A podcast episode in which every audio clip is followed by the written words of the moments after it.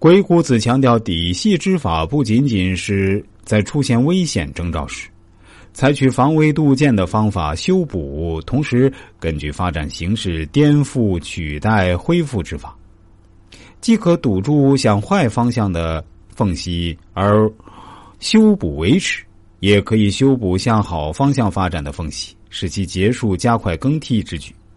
所以，底细之术可双用。能善用者长胜。四，机智灵活，进退自如，善用底细。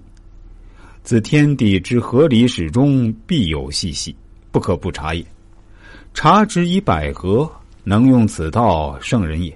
圣人者，天地之始也。事无可抵，则深隐而待时；时有可抵，则为之谋。可以上合，可以减下。能因能循，为天地守神。自天地产生以来，聚合离散是常见的事儿，其中必然会产生缝隙，不可不加以细查。考察社会就要用百合的方法，能用这种方法的人是有大智慧的人。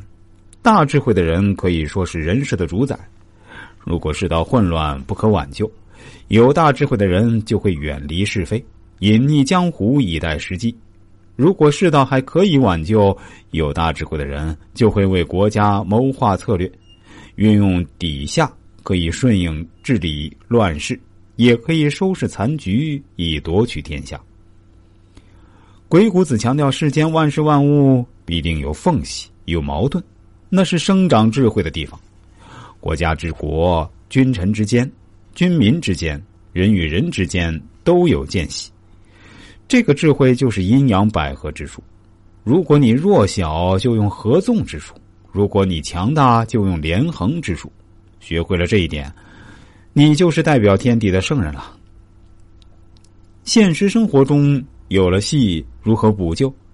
先深深掩藏，等待时机，谋划治理乱世的计谋，可以由下而上合作，可以督促检查下级，消除弊端。他们对上层可以合作，对下属可以督查，凡是有据可依、有规可循，这样就可以成为守护者。鬼谷子认为，万事万物都有漏洞和矛盾存在，那么在敌我较量和斗争中，完全可以找准对方的矛盾和空隙所在，然后乘隙而入，以内部矛盾作为突破口，大做文章，瓦解敌人内部的团结力量，离间敌人内部的关系。也赢得斗争的胜利，这就是底细之术。当然，我们在运用底细的时候，一定要根据时代现实的需求，灵活应用，方能立于不败之地。